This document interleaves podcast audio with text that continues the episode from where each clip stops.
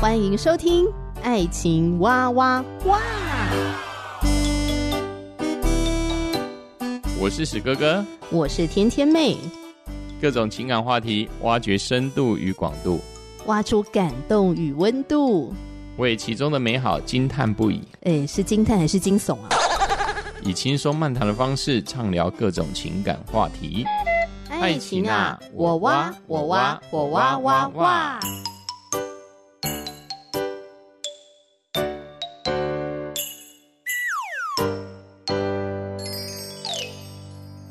欢迎收听《爱情哇哇哇》，我是你的好朋友天天妹。今天史哥哥不在，天天妹来当家，又到了一起读书的时间啦。要先跟听众朋友呢说一声谢谢，一起读书学习的感觉真的是非常的棒。那也很希望大家可以在感情当中找到合适的好对象，因为我们最近都在读幸福说明书嘛，所以就希望大家可以得着幸福，过得幸福，做个幸福的人。那当然，如果你在听完天天妹的分享呢，你也愿意留言。谈谈你的想法，谈谈你的感情生活，哇，那真的非常的感谢，所以很期待能够收到听众朋友的回应哦。好，那有些人觉得哦，谈恋爱、结婚就是那么一回事嘛，人天生就会的，干嘛还需要特别学习啊？那你不如把时间花在其他更有用的事情上。诶，说实在的，每个人对于婚姻的想法跟期待不同。但是，抱持这样不需要学习的想法，然后就进入婚姻，常常会撞得头破血流。有的人是在肉体上，但更多的时候是在心里面淌血，然后觉得自己找错对象，耽误了青春，觉得婚姻就是个牢笼，在拖累自己。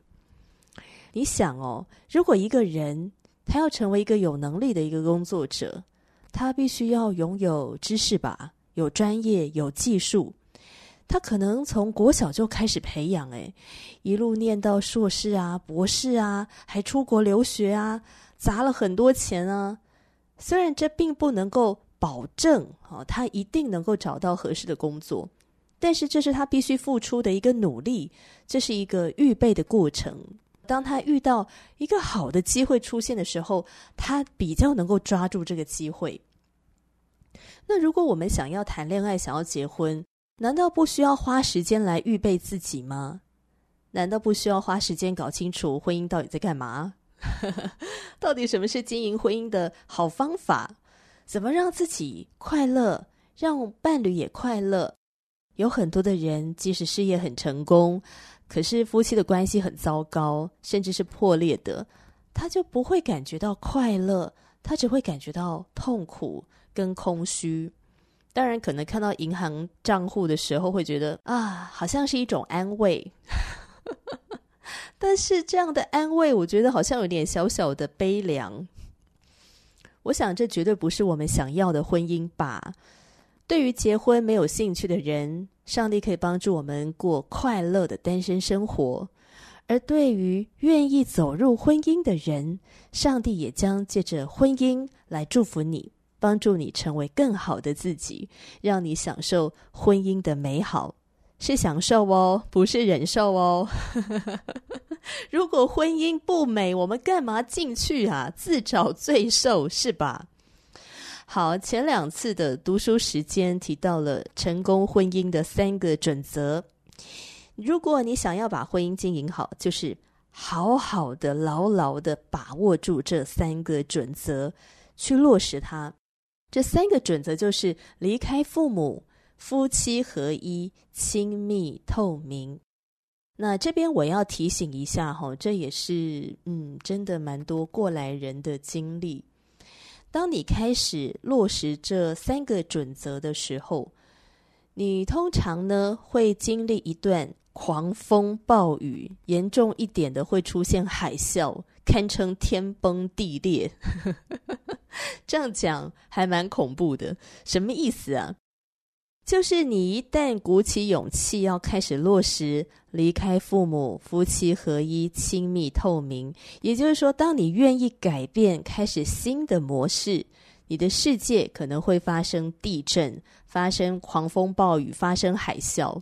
你跟你的伴侣的关系呢，可能也会出现大地震。那你问我为什么会有地震？为什么会有海啸呢？因为你要想啊，你过去习惯成自然，你不在意的事情，你现在开始觉察了，你开始在意了。你赫然发现，哇，好多的事情你必须要去面对哦，而且你还要做出选择。你到底要假装没有发现它，还是你要选择改变呢？哇，你的内心就会开始出现很多纠结。这就是海啸的开始，OK？但是海啸过后会逐渐风平浪静。然后你赫然就发现，你置身在美丽的沙滩上，有明媚的阳光，连带着你旁边这个你原本看不顺眼的人，你忽然发现，哎，他异常的顺眼，而且你再一次的重新爱上了他。你们之间一个眼神，一个动作，都仿佛会伴随着粉红色的泡泡，而且你心中想要赞叹。哦、oh，I am fall in love。爱情是何等的美好！我沉浸在爱情当中。原来我想要的幸福就在这里呀！所以，亲爱的大家，不要害怕改变，不要害怕因为改变而出现的地震海啸。因为我们之所以要改变，是为了再次的拥有爱情。品尝甜蜜的夫妻关系，是吧？也许你会经历一段时间的这个地震海啸，哈，这就是一个调试的过程。有些人可能是长期抗战哦，每个人情况不一样。诶，特别是跟公婆住在一起的最难。好，当我没讲。总之，每个人情况不一样啦。那。相同的情况是，一旦你开始落实这三个准则，那么幸福的婚姻呢，就近在眼前了。你会倒吃甘蔗，享受到甜美的婚姻。当你在回想过去的这一切的困难、伤心跟难过，你就觉得哇，那不算什么了，因为都走过了。请恭贺自己。好，那我们今天要分享幸福说明书的第二篇：先天与后天。一个人为什么会变成今天这副模样？到底是先天父母基因决定的，还是后天环境造成的呢？尤其是当我们在落实第一个成功婚姻的准则——离开父母的时候，你势必会开始梳理跟父母的关系，重新的去检视父母的个性特质、你们的家庭文化对你造成的影响。那在这个梳理的过程里面，有些人就会发出这个惊呼哦：“哇塞，我怎么可以这么像我爸妈呀？不是只有外表，是个性啊、做事方式啊、肢体语言啊等等等，你都会在这个当中察觉到哦，很像诶，尤其是随着那个岁月。” 不断的见长之后，你就发现哇，那个那个无形当中的影响实在是防不胜防。遗传基因会随着岁月再次的发威。哎，为什么啊？为什么随着年龄的增长，会变得越来越像自己的爸妈呢？一段音乐过后，我们就一起透过幸福说明书来探讨这个嗯很有趣的问题吧。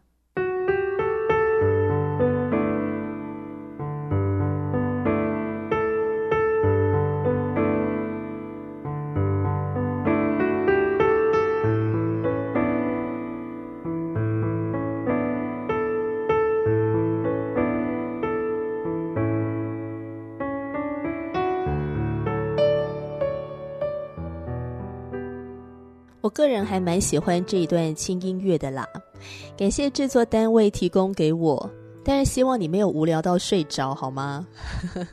我通常读书的时候会听一点轻音乐，这可以帮助我更加的专心，好，更加的专注，因为感觉心情呢是会比较宁静的。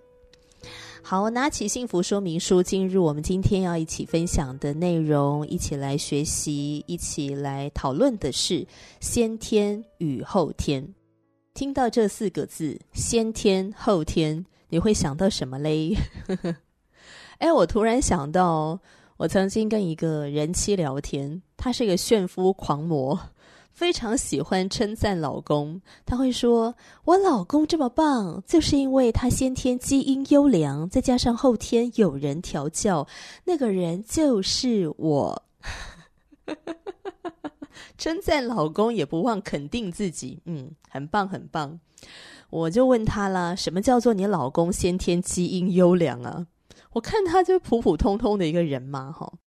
那这人妻就回答说：“因为我公婆很棒啊，我公婆郎才女貌，诶，个性又温柔又细心，所以我老公长得帅、温柔又细心，完全就是嗯，遗传我公婆。”哦，那你说后天调教是什么意思？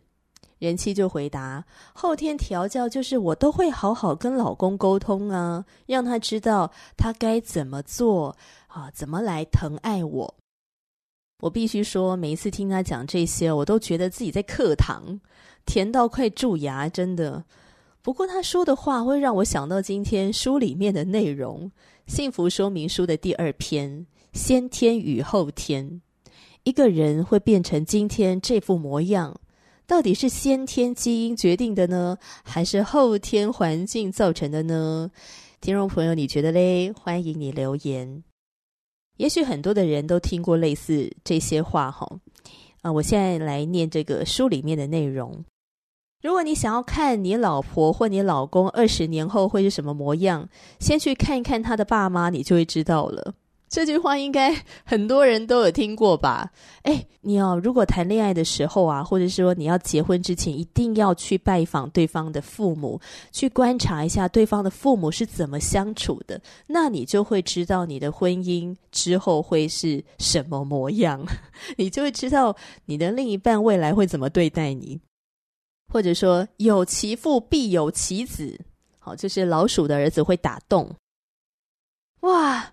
他跟他老爸简直是同一个模子雕出来的，长得也太像了吧！这个相似度呢，高达百分之九十五以上。这个长相的相似度真的非常的神奇。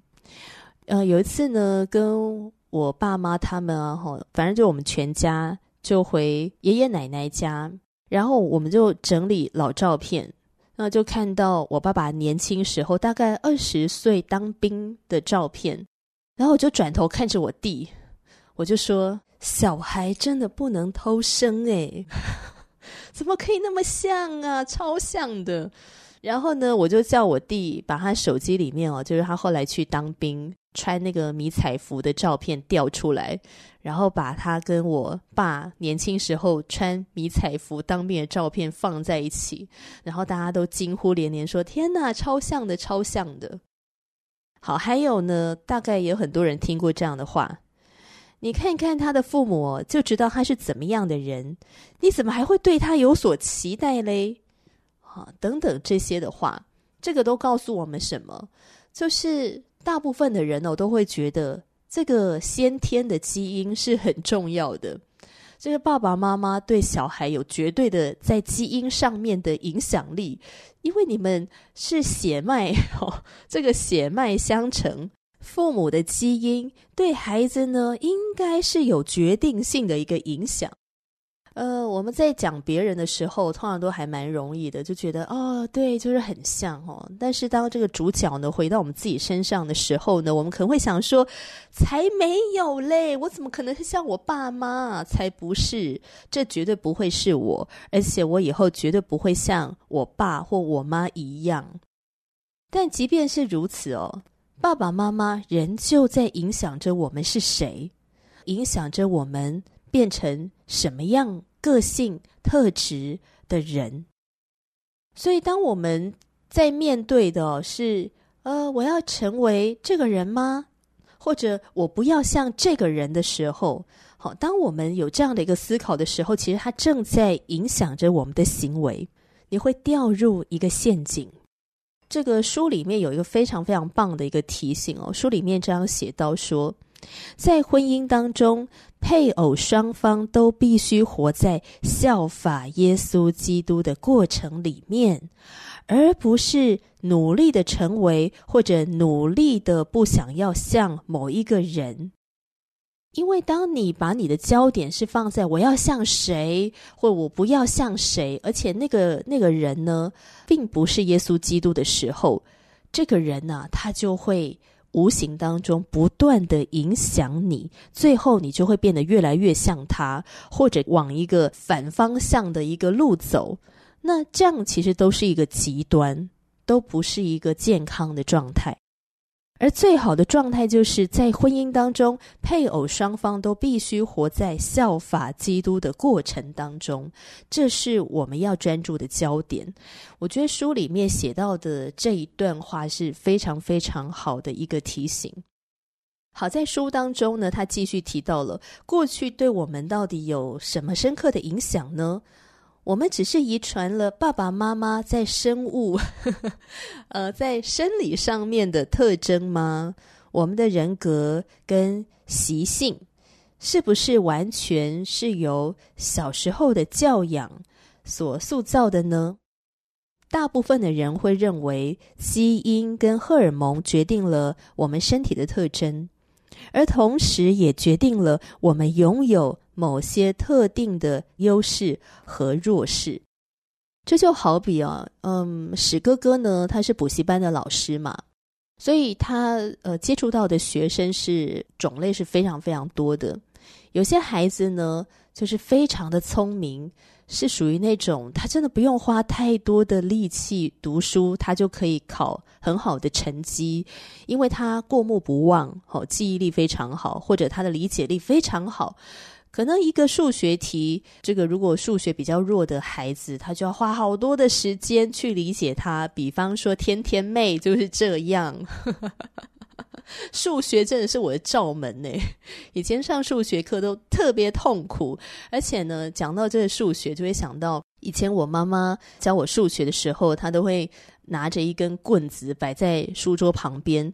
那他放那根棍子呢，是想要帮助我专心，结果弄巧成拙，因为我的注意力都在那个棍子上面，想说我好害怕，我好恐惧，等一下可能会被处罚，然后我的心都没有在学习数学上面，好不好？千万不要拿棍子摆在书桌旁边，这是反效果，OK？好，我要讲的呢，就是史哥哥在呃观察他不同类型的学生呢，就发现，哎，有的孩子特别的聪明，哦，特别的会读书，然后他却了解到他的家庭背景，哎，爸爸妈妈也是很会读书的。好，那当然会读书呢，有先天上面的这个呃 IQ 哈、哦，这个聪不聪明，有没有开窍？那二方面呢，可能是后天他们的读书环境，哦，这个有好的一个读书的呃方法等等的，或者说找到合适他的读书方法等等。但总而言之呢，史哥哥就说他在观察那么多的学生，然后就发现，哎，孩子们呃真的是被父母的影响呢，是还蛮多的。爸爸妈妈的基因跟荷尔蒙呢，决定了我们身体上面的一些特征，我们的外貌，或者是我们的聪明才智等等，呃，也决定了我们拥有某些的体型的优势跟弱势。那像天天妹呢，我虽然数学不太好，可是呢，我非常的喜欢艺术相关的，我很喜欢画画，我喜欢舞蹈，我喜欢音乐。那我的爸爸就是这样。他很会唱歌，他也很喜欢音乐，然后他也很喜欢美术。他从来没有学过画画，可是呢，他一画的时候呢，大家都觉得哇，你好有天分哦。那天天妹从小在画画的时候，特别画漫画，旁边的同学都会说哇，你以后是不是要做漫画家啊？哦，他们觉得我很有画画的天分。好，我觉得这个是我爸爸遗传给我的，没有人特别教我，但是我自然而然的就很喜欢，而且我会自己去临摹，然后我就自己会画。好，紧接着书里面呢提到了后天也会影响一个人的成长，我们的家庭啊，我们就读的学校，我们居住的社区环境，我们居住的国家，好，我们遇到了什么样的人。这个也会影响到我们是怎么思考的，跟我们会怎么样成长。我们很有可能会照着自己所接受的教养的方式来管教我们的下一代，而且也会照着父母相处的一个模式来跟你的另一半相处。因为家庭呢，就是我们第一个学习的合场，而爸爸妈妈呢，就是我们遇到的第一个老师嘛。爸爸妈妈是我们成长初期唯一的学习的榜样，除非我们很尽力的去察觉，然后改造自己的心思意念，好去调整，重新的去操练自己的性格，否则我们真的非常非常的容易就会把自己过去习以为常的所学习到的，甚至是所谓的天性，就直接带入婚姻里面。那在幸福说明书里面呢，就特别提到了，我们所对抗的不只是局限于自己不完美的成长环境跟堕落的肉体的情欲，还必须要对抗掌控这个世界的力量。这边说的就稍微有点抽象哦。那什么意思呢？就是说，在圣经里面啊，告诉我们，人之所以不完美，好变得不完美，是因着罪的缘故。犯罪的罪，这个罪恶呢，是会代代相传的，随着血液，随着基因，代代的相传。我们会从上一代这个，不管是在基因上面的影响，还包括在后天的学习上，学到了一些这个犯罪的本能。所以我们要去面对这个力量，不让这个力量来侵蚀我们。在书里面也提到了亚伯拉罕的例子。亚伯拉罕很有名嘛，信心之父。当然，信心之父不是完美的，他有值得我们学习的地方，也有我们呢，嗯，觉得不太 OK 的地方。比如说，亚伯拉罕为了要保住自己的性命，好，就撒谎，就说：“哎，撒莱是他的妹妹。”虽然说撒莱也的确是算他妹妹啦。可是因为萨莱已经嫁给他啦，他们是夫妻啊，他就应该要对外宣称说，这是我老婆，是吧？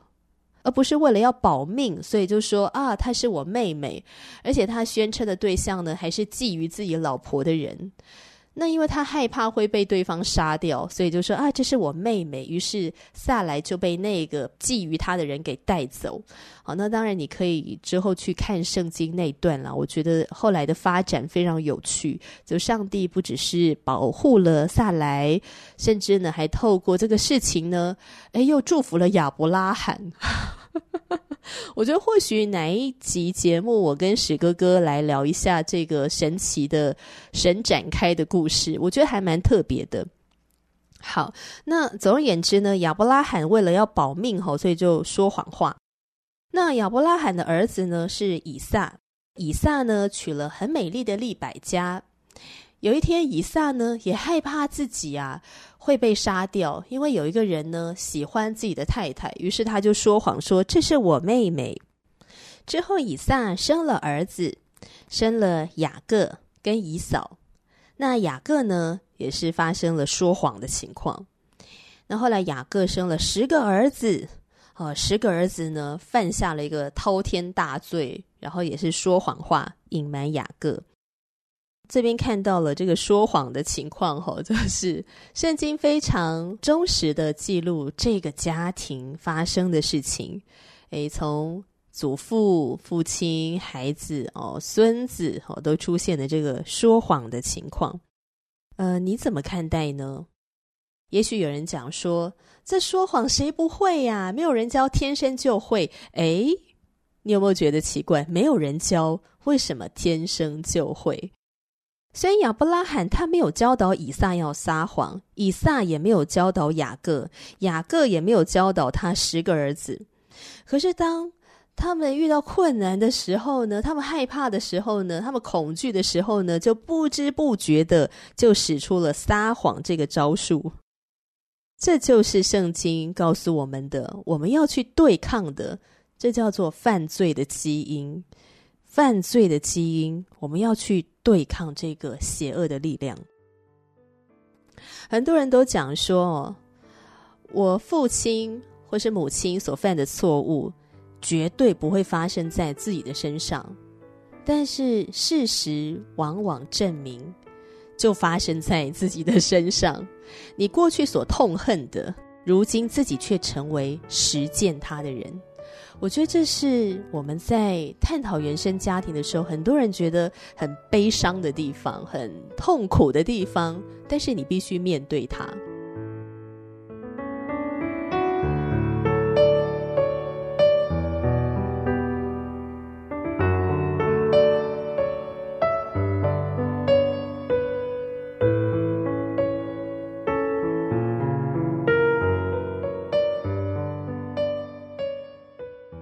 我跟史哥哥常会聊到彼此的父母对自己的影响。